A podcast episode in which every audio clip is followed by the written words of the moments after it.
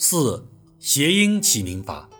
谐音起名法就是利用谐音字来取名字的一种方法。所谓谐音字，就是利用某字词与某字词在语音上相同或相近这一特点，互相假借。汉语有二十一个声母，三十六个韵母，声韵配合起来只有一千四百多个音节。这里面还包括很多有其音而无其形的字词。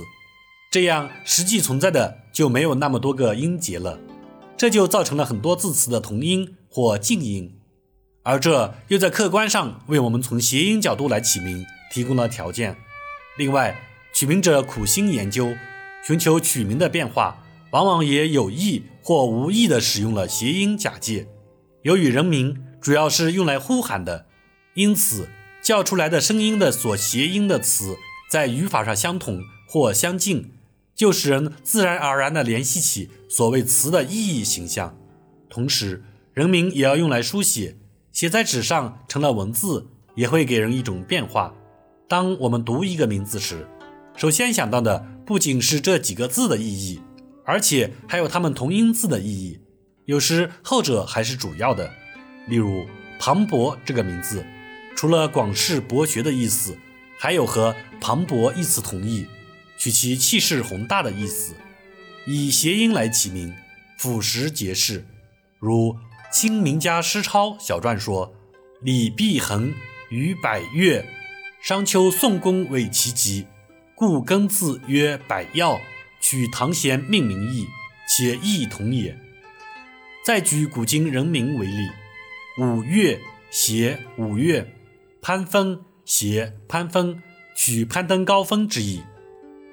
文彦博，彦博谐渊博，将不凡，将谐将，取将来不凡之意。忠诚，宗谐忠，取忠诚之意。诸如以上这些同音不同形的字，使人们一想到这些名字，就自然而然地与语言中有意义的词的相同语音联系起来，使名字的内容更加丰富。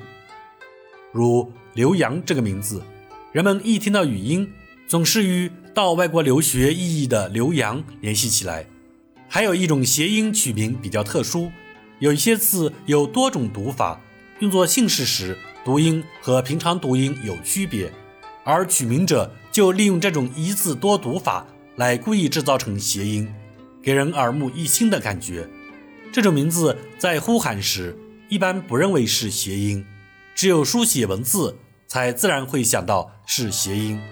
例如“朴素”，做姓名时读，呼喊时“朴”不与什么字谐音，但一旦书写成文字，人们立刻会看出，它与表示颜色、式样等不浓艳、不华丽或生活节约意义的“朴素”一词联系起来。谐音有时是有意的，有时是无意的，按人之常情。给自己的子女起名，都会取褒义或至少是中性谐义的，但在特殊情况下，也有故意取带有贬义谐音的名字的。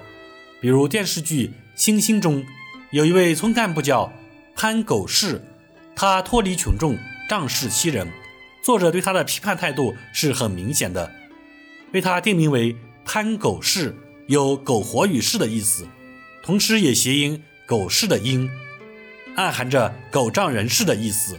又如作家松梨在资产阶级自由化思潮泛滥的时候，以僵化的笔名发表文章，对文化界的种种资产阶级自由化倾向进行了揭露、批判。僵化即僵化的谐音，意在准备让坚持资产阶级立场的人给自己扣上思想僵化的帽子。谐音如果运用的很巧妙，是一种很好的取名方法。像前面举的磅礴。还有高健、陈刚等都是很成功的。谐音取名的优点在于含而不露，意在言外，使人感觉含蓄，不落俗套。用谐音取名还有一种方法，那就是养化。有人小时候没有大名，只有小名，长大后觉得小名不雅，又不愿改动太大，就用谐音的办法，找一个或两个比较文雅的同音字来代替原来的名字。比如小名叫阿狗、毛狗，长大后叫阿狗、毛狗，小名叫影子，长大后英姿；小名小兰，长大后小兰。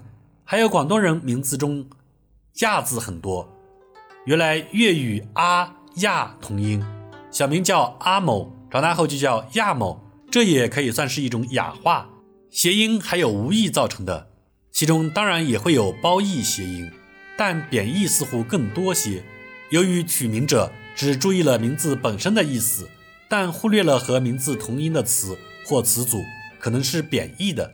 例如鱼缸会使人想到鱼缸，喉炎会使人想到喉炎，饭碗会使人想到饭碗。为了避免造成这种不愉快的联想，在给子女取名的时候。就要考虑的全面些，想想自己取的名字会不会造成贬义的谐音。在正常的情况下，姓和名是合在一起，而不是分开的。所以，我们对名字的谐音一定要和姓氏连在一起考虑。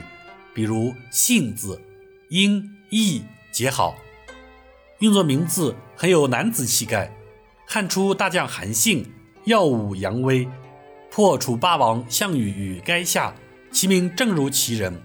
然而明朝洪武年间，新月知县也名叫姓，不过姓吴，称吴姓。本来姓归姓，名归名，但读出来谐音实在不好。吴姓谐音无姓，是不讲信义、没有消息的意思。堂堂一名知县，没有信誉，可见其尴尬。上面所讲的吴姓，好歹也是父母之官，为人清廉。可谓苟其名而圣贤其行，一生也未为民所恶。然而，同是明朝洪武年间一名人，却因姓名谐音而官居终身。据《明史》记载，仅一位指挥使宋忠曾一娶韩国公主李善长之女。其实李善长正卧病在床，问其姓名，答宋忠。李善长大怒，将其逐出府门。原来宋忠谐音宋忠，李善长正患病，女婿却来送终，不由他不怒。没过三年，宋忠与燕兵大战，死于阵前。从以上谐音的例子中，我们可以看到，谐音用得好，可以使名字生辉；谐音用得不好，轻则有损尊严，重则有碍前程。倘若加上行为不端、品行卑劣，更使人唾之。中国姓氏中有许多姓氏的谐音需倍加留意。历史上谐音案最为有名的，要算是慈禧怒贬王国君，谐音王国君了。国君之名，也难怪丧权辱国的慈禧杯弓蛇影。王姓使用得当，则生华彩，如元代作家《西厢记》的作者王实甫，近代书法家王羲之，北宋宰相王安石等人的名字。但使用不当，王字会使人联想到谐音死亡的王字上。若有一个王姓小朋友，乃家中珍宝，世上正流行家字，故以家名之，但携了王家，家破人亡之意，这就不好了。不单王姓，吴姓命名时更需注意，因为吴与吴谐音，搞不好便有反其名而易之的可能。众所周知。大明王朝的帝王宦官大多出身贫寒，以数字为名的确实不少。历史上没有比明代的姓名谐音更糟的了。李本是一个好字，而明朝时叫吴里的官宦就有两位：金华县吴里和廖庄隐士吴里，实在可叹。人们常说的一句歇后语是“水浒的军师吴用”，没想到两代之后又多了吴里。此外，金史卷有被小书杀的提督吴德，另如刘放、魏阳、韩渊、杜子达、王延等名，谐音出来的就成了刘放、魏阳、韩渊、肚子大、阎王、回文等晦气又不堪入耳的词。又如杨字常人名，但与张相配，得名张扬。殊不知张扬一词在俗语中就是。轻佻虚浮、爱咋呼的意思，像这种姓名合起来谐音不好的，在历史上很多，即使在今天也屡见不鲜。古时造成不好谐音的原因很多，一是出身贫寒，随意简一家字而名之；一是古人迷信，命名必依五行四柱，哪管什么应用，再有封建时代，文人死读书，做学问还断章取义，命名也姓是姓，祖宗传下来的，只顾名字，即使名字不雅，由于封建思想严重，认为名字是父母给的，改则不孝。而今天时过境迁，再不注意谐音的父母，恐怕儿子不但改之，有时还字字的呢。所以在起名之时，一定要把姓名的音韵合起来考虑，尽量避免那些字音不雅、字意不佳的谐音。